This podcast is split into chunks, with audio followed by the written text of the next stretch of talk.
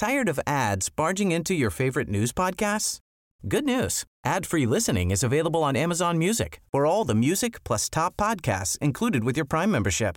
Stay up to date on everything newsworthy by downloading the Amazon Music app for free or go to amazon.com slash news ad free.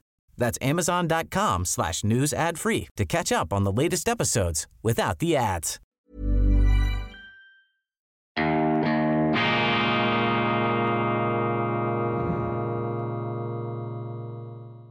Grüezi miteinander. Einen wunderschönen guten Morgen, meine sehr verehrten Damen und Herren. Ich begrüße Sie herzlichst nach einem ausgedehnten, hoffentlich entspannten Pfingstwochenende bei Weltwoche Daily, die andere Sicht.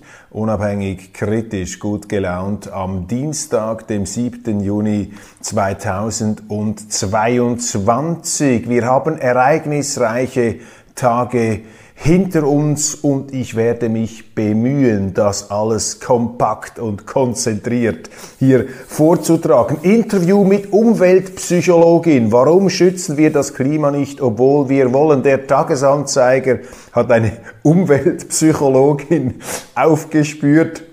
Was ist das eigentlich? Es gibt nichts, was es nicht gibt. Und die Umwelt, ich habe es Ihnen hier schon ein paar Mal gesagt, das ist nicht nur ein politisches Riesengeschäft, weil die Umwelt kann sich ja nicht wehren gegen ihre hm, Vereinnahmung gegen ihre grüne oder rote oder grünmarxistische Vereinnahmung. Deshalb ist es wichtig, dass auch die bürgerlichen Kreise, die liberalen Kreise, die unternehmerischen Kräfte dieses Umweltthema zurückerobern. Aber eben nicht nur die Politik, sondern auch die Psychologie hat die Umwelt entdeckt. Jetzt also eine Umweltpsychologin, meine Damen und Herren. Ganz interessant. Äh, da messen Sie die Psychologie der ähm, unbegeistigten Materie, zumindest teilweise nicht begeistigt.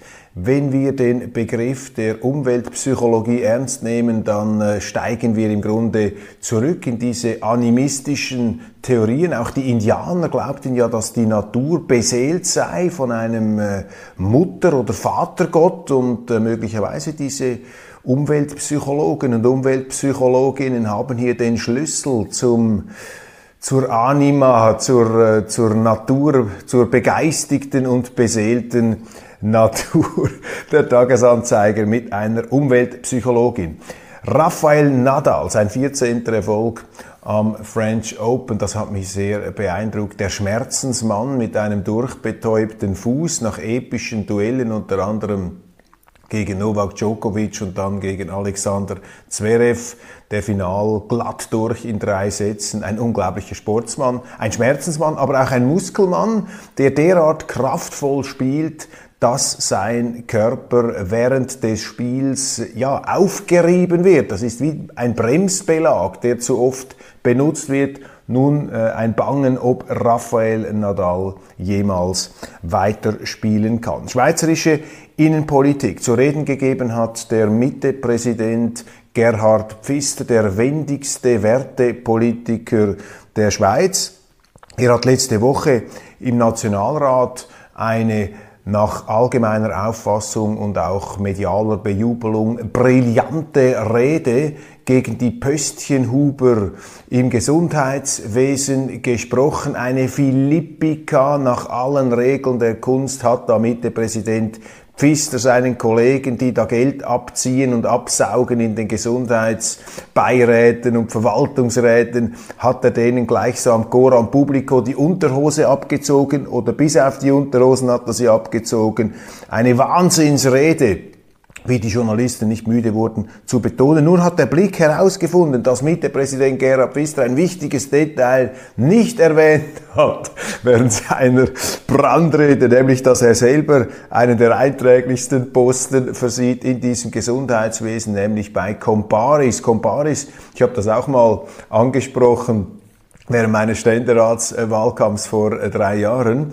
Ähm, Comparis, da haben Sie eine Sitzung zu Beginn einer Session und kassieren für ein paar Stunden mindestens 2000 Franken. Das ist also der teuerste Verwaltungsratssitz, den Sie ergattern können im Gesundheitswesen, die Crème de la Crème der äh, Gesundheitspolitik sitzt dort drin. Auch Gerhard Pfister, der fast schon wieder bewundernswert, hemmungslos gegen die anderen Böstchenhuber losgezogen hat. Er hat jetzt nachgereicht, er werde dann von diesem äh, Beirat, von diesem Verwaltungsrat sowieso austreten. Dann das Duell, das rote Duell, das linke Duell zwischen Pierre-Yves Maillard und ähm, Roger Nordmann um einen wattländischen Ständeratssitz. Nordmann hat sich vernehmen lassen, er ist ja auch Fraktionschef der SP und er hat ein Problem, denn in der SP gibt es eine Amtszeitbegrenzung im Nationalrat. Und wenn er es da nicht schafft, rechtzeitig in den Ständerat, ja, dann verliert er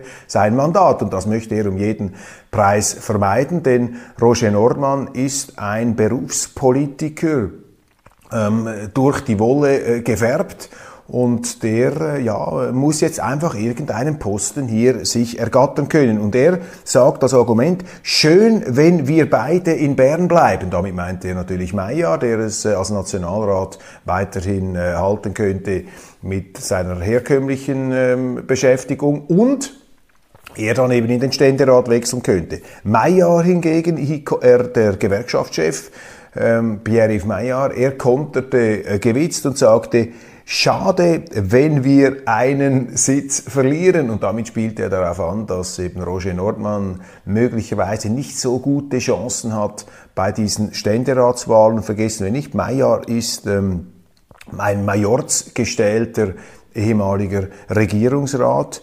Er hat bei den letzten Nationalratswahlen 6000 Stimmen mehr gemacht als ähm, Roger Nordmann. Ist im Grunde auch für mich jetzt aus persönlicher Warte gesprochen der äh, sympathischere, überzeugendere Politiker, äh, Maillard eben ein Gewerkschaftler, aber ein Pragmatiker, ein, ein Realist, ein ähm, ja, Arbeiterkind auch aus armen Verhältnissen, der weiß, wie es ist, wenn man äh, arbeiten muss. Roger Nordmann, eher etwas aus den privilegierten Kreisen der Westschweiz, tritt im Bundeshaus auch sehr, ähm, ich würde fast schon sagen, arrogant auf, äh, nicht sehr gesprächsfreudig, vor allem nicht gegenüber ähm, äh, parteifremden Elementen beziehungsweise ideologischen oder politischen Gegner. Für mich äh, Pierre-Yves Maillard ganz klar ähm, der bessere Politiker äh, man hat das auch gesehen in der ganzen Auseinandersetzung um die Frage Schweiz und EU. Da hat er eine sehr differenzierte Position. Als Linker natürlich EU-freundlich, aber als Gewerkschaftler selbstverständlich auch ähm, ja, sehr ähm, bewusst darin, dass ein EU-Beitritt oder eine institutionelle Annäherung eben die Selbstbestimmungsmöglichkeiten auch und gerade im Sozialbereich in der Schweiz massiv einschränken bis verhindern würde. Also dieses Duell, das wird interessant sein zu beobachten. Dann bemerkenswert in der Sonntagszeitung Rico Bandle, hat die Archive der Bergier-Kommission ähm, äh, besichtigen können, ähm, durchforsten können. Und diese Bergier-Kommission, falls Sie sich nicht mehr erinnern, das war diese Kommission, die ähm, im Gefolge der nachrichtenlosen Vermögensskandale und der Anprangerungen gegenüber der Schweiz äh, ins Leben gerufen wurde, um dort quasi ex cathedra mit dem staatlichen Gütesiegel eine Art Geschichtsattest der Schweiz zu verabreichen. Und diese Berger-Kommission wurde präsidiert, darum, darum hieß sie so von Jean-François Berger, einem Historiker der an der ETH Zürich tätig war, ein ähm, sicherlich nicht der äh, ganz linken marxistischen Geschichtsschreibung zugehöriger Mann, ein bürgerlicher, ein Mann der Mitte. Und das war natürlich für die Linken äh, in der Schweiz äh, kein, ähm, wie soll ich, war eine Provokation, war ein, ein Stachel im Fleisch, dass jetzt ausgerechnet dieser Berger diese Kommission präsidieren sollte. Denn die Linken, vor allem die linken Historiker, darunter Georg Kreis, und Jakob Danner, sie wollten diese Berger-Kommission zum Tribunal machen, ähm, zur, äh, zum quasi Nürnberger Prozess der Schweizer Geschichte, um dort einen Schuldstempel für alle Ewigkeit auf diese ge geschichtliche Zeit, auf unser Land hier raufzudrücken und daraus dann ihre ganze auch politisch motivierte Auseinandersetzung mit der bürgerlichen Schweiz sozusagen nicht moralisch ähm, zu unterfüttern und dem bürgerlichen, den, den rechten Schweiz sozusagen auf alle Zeit hinaus eine Art Keinsmal ähm, eine, ein, ein, eine, ja, eine, eine negative Färbung zu vermitteln. Und aus diesen ähm, Archiven, das hat nun Rico Bandle sehr schön äh, äh, herausgearbeitet, ähm, geht das eindeutig hervor, dass diese Linken die Bergier-Kommission kapern wollten. Der äh, Kommissionspräsident sei viel zu konservativ für sie äh, gewesen. Daneben Jakob Danner und Georg Kreis fielen geradezu über Bergier her. Interessant, dass die ausländischen Mitglieder, unter anderem Harold James, ein renommierter äh, in den Vereinigten Staaten lehrender Historiker, die sind dann Bergier eher beigesprungen. Also die haben in diesem innerschweizerischen äh, Politgetümmel da etwas ähm, geschlichtet. Und ähm, ja, die äh, Linken haben da sogar reagiert. Interessant auch auf Aussagen von Christoph Blocher und Christoph Mörgeli, der damals in der SVP als Nationalrat und Programmchef eine ganz wichtige Rolle gespielt hat. Und es gibt auch Passagen, in denen eben die linken Historiker sagen, wie muss man den Argumenten von Blocher und Mörgeli begegnen, die sich eben gewehrt haben, öffentlich gewehrt haben gegen diese Anschwärzung äh, der Schweiz. Geht hier nicht darum, Kritik an der damaligen politischen Führung zu üben. Aber äh, das allzu zwängerische, politisch motivierte Tribunalgehabe, das wurde da eben in den Blick gerückt und Blocher und Mörgeli haben sicherlich dagegen argumentiert. Einfach interessant, äh, wie hier eben wirklich die Kriegsführung, die politische von Seiten dieser Kommissionsmitglieder, der linken Kommissionsmitglieder, haarklein, äh, strategisch ins Auge gefasst wurde. Dann ähm, auch äh, interessant in der Sonntagszeitung ist mir noch aufgefallen, das Porträt des Unternehmers und Schlossbesitzers Steinmann, ein sehr ähm, kluger Mann, der im Medienbereich sehr viel Geld verdient hat und jetzt auf Schlössern residiert, sich wunderbare Sitze eingerichtet hat. Und er ist ein ähm, Überlebenstyp, ein Survival-Künstler. Er hat sich nämlich jetzt, äh, das wird da berichtet, für die kommenden Krisenjahre Rezession, äh, möglicher äh, Verlängerung des Kriegsgeschehens in der Ukraine, Versorgungsengpässe, hat er sich eingedeckt mit ähm, Vorräten, energieautark hat er sich gemacht, all diese Dinge, also eine Existenz, die sich vorbereitet auf den absoluten Ausnahmezustand, auf das absolute Chaos. Und als ich diesen Text gelesen habe, habe ich mich gefragt, so sehr mir Herr Steinmann sympathisch ist, auch als Unternehmer,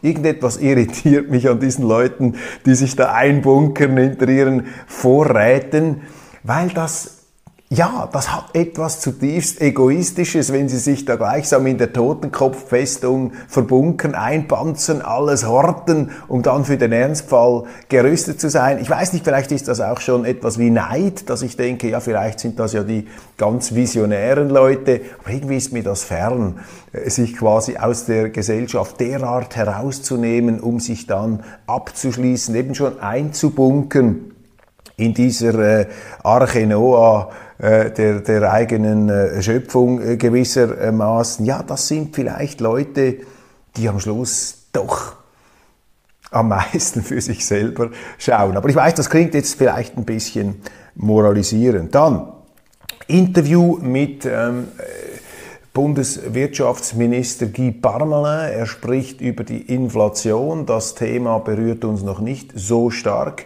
glauben wir zumindest.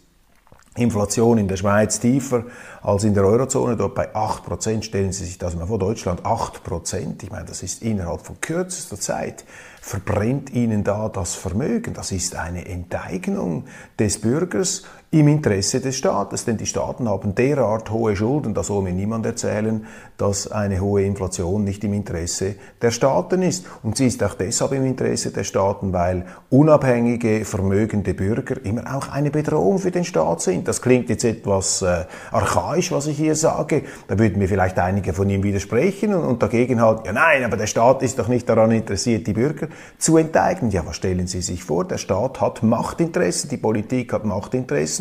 Und wenn ich schaue, was in der Schweiz passiert, mit wohlhabenden Bürgern, die sich zum Teil sehr dezidiert gegen die offizielle Politik sprech, äh, stellen, zum Beispiel den bereits erwähnten Christoph Blocher, ja, dann sehen Sie schon das nackte Machtinteresse der politischen Klasse und des Staates, der ja das Instrument der politischen Klasse darstellt, um dafür zu sorgen, dass sie immer genügend Mittel, immer genügend Geld hat. Nun spüren wir in der Schweiz die Inflation noch nicht. Nein, ich glaube, man spürt sie schon. Gehen Sie mal ins Restaurant. Die Preise gehen nach oben. Sie spüren das. Sie merken das nicht nur an der Zapfsäule. Ähm, wo Sie das offensichtlich haben, wenn Sie äh, Benzin kaufen gehen. Nein, auch im Restaurant ist das so. Die Medien melden, 50.000 Wohnungen würden leer stehen für Ukrainer und es äh, regten sich jetzt die NGOs protestierend gegen den herzlosen Schweizer Staat, der diese Ukrainer in Militärunterkünften und in anderen Gebäulichkeiten unterbringen. Man müsse ihnen doch diese ähm, Wohnungen, die leerstehenden Wohnungen zur Verfügung stellen. So tönt es aus den entsprechend interessierten Kreisen hier. Ganz gefährlich. Die Entwicklung sehen Sie dann übrigens auch in Deutschland, wie man äh, die äh, Kategorien bereits wieder vermischt. Also wie man alles in einen Topf wirft. Flüchtlinge, Kriegsvertriebene, Daueraufenthalter, Fachkräfte, Wirtschaftsmigranten, illegale Migranten. Das wird alles in einen riesigen Topf geworfen. Und auch da steckt halt ein politischer Wille dahinter. Die Linke ist daran interessiert, möglichst viel Zuwanderung zu haben, möglichst viel Zuwanderung auch von Leuten, die auf dem Arbeitsmarkt ein höheres Arbeitslosenrisiko haben. Warum? Weil diese Leute schneller in Abhängigkeit des Sozialstaates äh, gelangen, an dessen Schalthebeln dann wiederum die Linken sitzen. Keine Verschwörungstheorie, das ist gute und gute alte Interessenspolitik. Darum ist es ja wichtig, hier bei der Ordnung zu bleiben, bei der Rechtsordnung. Natürlich kann man Flüchtlinge aufnehmen, Schutzbefohlene, aber Schutzstatus S, jetzt bezogen auf diese Ukrainer, heißt, dass sie zurückgehen müssen. Und da gibt es beim Bund noch überhaupt kein ähm, Konzept. Das funktioniert einfach nicht. Äh, das ist ähm, eine Art Politik der offenen Herzen, der offenen Grenzen und der äh, endlosen Probleme und Konflikte, die daraus ähm, erwachsen können. Dann habe ich gelesen, im Kanton Zürich äh, möchte ein Unternehmer eine Minigolfanlage überbauen und dagegen äh, haben nun die Minigolfler äh, ganz klar ihr Veto eingelegt. Äh, Minigolf, eine Trendsportart der 60er und 70er Jahre, noch zu meiner äh, Schulzeit hat man sich intensiv mit Minigolf auseinandergesetzt. Da war es also Teil der, äh, des Gommans, gehört es zum guten Ton, einen Minigolfschläger zu besitzen und auch eine entsprechende Auswahl von Bällen. Das Minigolf-Handicap war wichtiger als heute das Golf-Handicap, das sind Tempi Passati und wenn Sie im Tessin sind, aber auch zum Teil in, äh, in äh, Gemeinden der Deutschschweiz, dann sehen Sie noch diese wunderbaren Minigolfanlagen. Mein Herz schlägt da auch etwas nostalgisch für diese Minigolfanlagen. Aber wenn wir schon dabei sind, Minigolf muss auch eine andere Errungenschaft, eine andere Oase gewürdigt werden, gewürdigt werden, nämlich der Schrebergarten. Der Schrebergarten ist auch eine ähm, ganz faszinierende Innovation etwas belächelt, ja, die Schrebergärtner, ich habe diesen Begriff auch schon etwas äh, im pejorativ-ironischen Sinne verwendet, aber im Grunde ist der Schrebergarten ähm, ein wunderbares, institutionalisiertes ähm, Denkmal der Freiheit, nein, eine, eine eine Verkörperung auch der gelebten Unabhängigkeit und Freiheit. Denn im Schrebergarten kommt der tiefe menschliche Wunsch zum Ausdruck, ein Stück Land zu besitzen. Und in dem Moment, wo sie ein Land besitzen und bebauen, sind sie in ihrer Existenz eben wiederum eigenständiger, unabhängiger vom Staat, der landbesitzende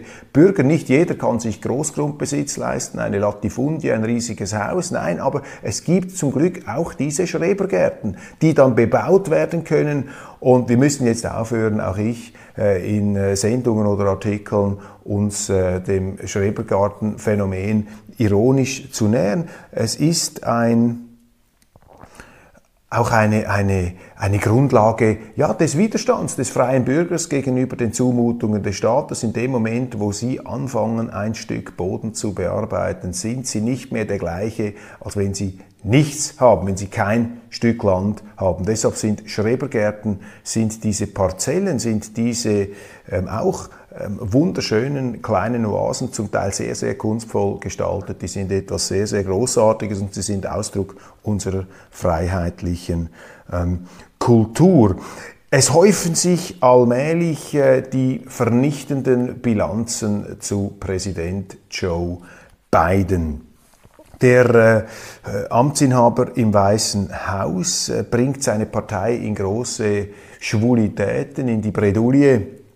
Man kann ihn nicht reden lassen. Wenn er etwas sagt, dann äh, besteht immer die Gefahr, dass er vom Manuskript abweicht. Das muss man dann wieder relativieren, zurechtrücken und die Schadensbilanz wird immer größer, migrationspolitisch. Es mehren sich die Zweifel an diesem Krieg, an diesen Waffenlieferungen. Äh, man fragt sich in den USA, was soll das Ganze? Verteuert uns nur die Energie? Jetzt, äh, wo geht das äh, hin? Was ist hier der übergeordnete Plan? Und das sagen nicht einfach nur Gegner von beiden, sondern das sagen auch seine Befürworter in den Medien. Für mich bei diesem Joe Biden natürlich ein Thema ganz speziell. Ich meine, im Grunde ist das ja eine riesige Klatsche für den früheren Präsidenten Donald Trump, dass Joe Biden gewählt wurde. Ich meine, wenn man Joe Biden sieht, und ich will ihm da auch nicht zu nahe treten, und vermutlich sind auch gewisse Meldungen über die äh, kognitiven Unzulänglichkeiten sind übertrieben, aber wenn man den sieht, dann ist doch das einfach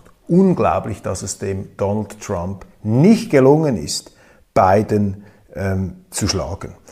Und Trump wirkt da im Rückblick auch auf jemanden wie mich, der jetzt nun weiß Gott nicht einfach mitmacht in diesen reflexhaften äh, Fußabstreifungszeremonien und dieser institutionalisierten Herablassung, die die Medien an den Tag gelegt haben, vom, vom aller, von der allerersten Sekunde an, in der äh, Trump bekannt gegeben hat, äh, zu kandidieren. Ist übrigens auch interessant. Da haben natürlich die Medien auch eine Art Offenbarungseid gemacht, dass sie diesen dezidierten Kritiker der politischen Klasse und der staatlichen Auswucherung, dass sie den von Anfang an derart unter das Visier genommen haben, das ist nicht zu gerecht, das war nicht gerechtfertigt durch das, was er gesagt hat. Da haben einfach die Medien mal ganz kurz äh, geöffnet und gezeigt, wo sie eigentlich ideologisch stehen, nämlich auf der Seite des Establishments, auf der Seite der etablierten Politik, auf der Seite des öffentlichen Sektors und als da dieser äh, brachiale äh, Nicht-Establishment-Politiker kam, dieser Self-Made Man, der natürlich von diesen äh,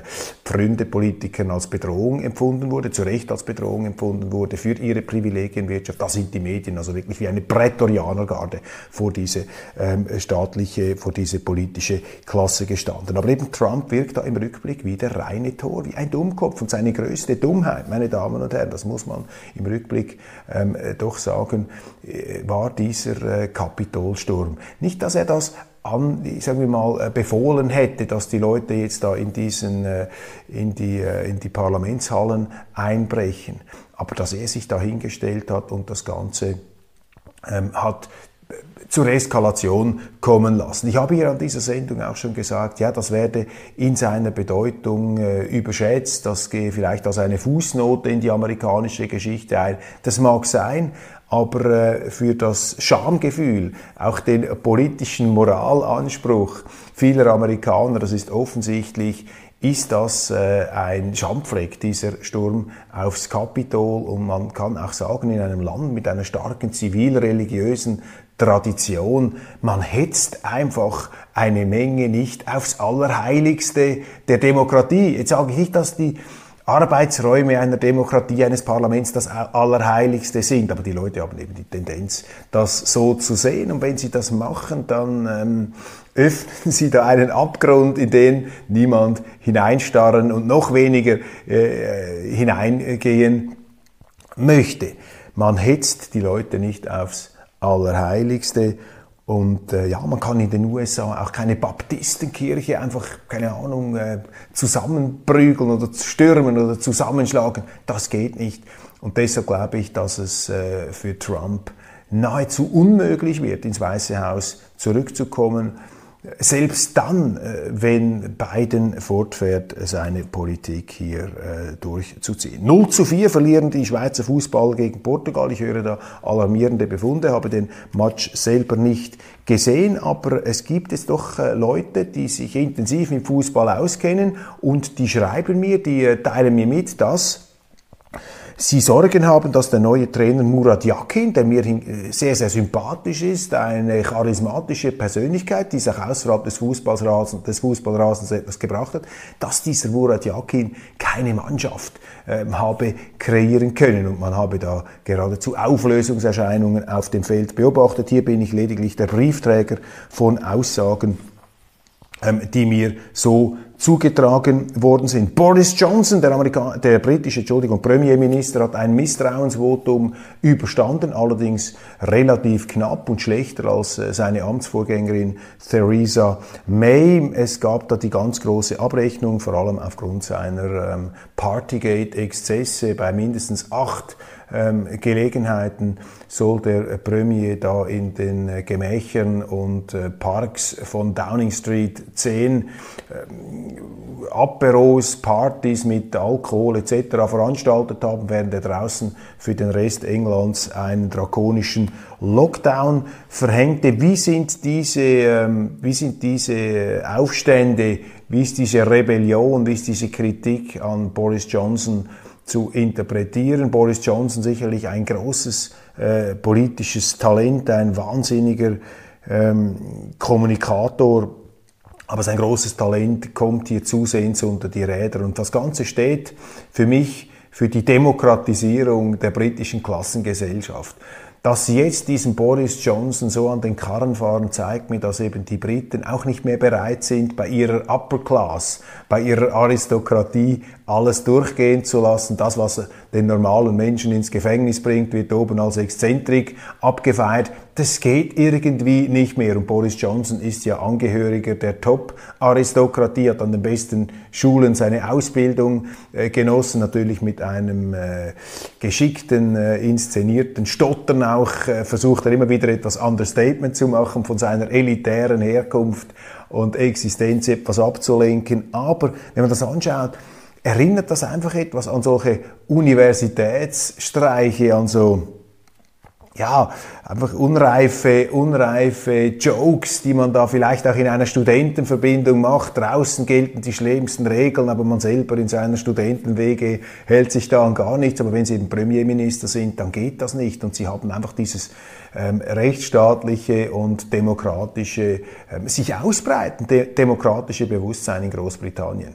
Das ist, ähm, wird jetzt vielleicht den einen oder anderen von Ihnen überraschen. Ja, ich glaube, dass in Großbritannien eben das Klassenbewusstsein phasenweise doch immer etwas größer war als das Demokratiebewusstsein, obwohl Großbritannien natürlich auch eine sehr standfeste Demokratie ist, mit aber einer eben privilegierten Aristokratie, der man erstaunlich viel hat durchgehen lassen. Möglicherweise ist dieser äh, Fall Boris Johnson nun ein Beispiel dafür, dass sich da etwas in der britischen Gesellschaft verändert hat.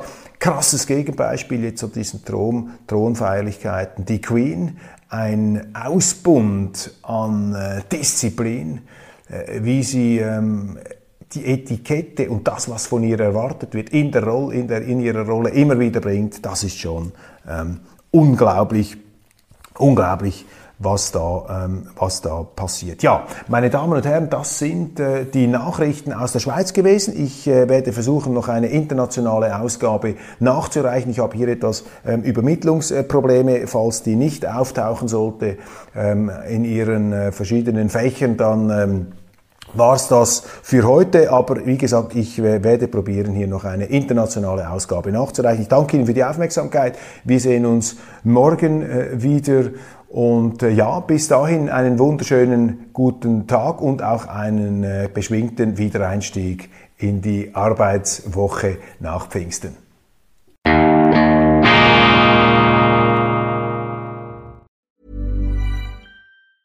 Tired of ads barging into your favorite news podcasts?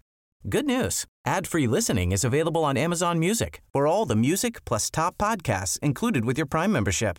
Stay up to date on everything newsworthy by downloading the Amazon Music app for free or go to amazon.com slash news ad free.